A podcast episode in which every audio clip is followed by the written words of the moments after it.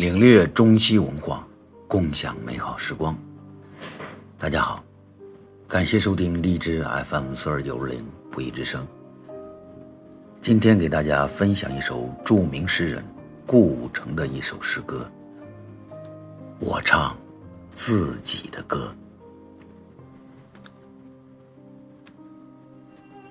我唱自己的歌，在布满车前草的道路上。在灌木的集市上，在雪松和白桦树的舞会上，在那山野的原始欢乐上，我唱自己的歌。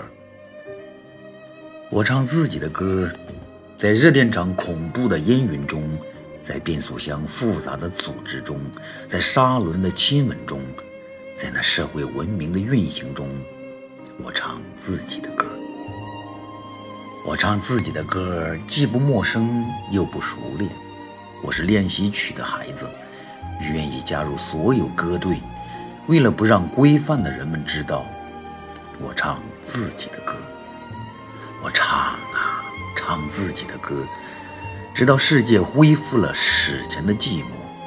细长的月亮从海边向我走来，轻轻地问：“为什么你唱？”自己的歌。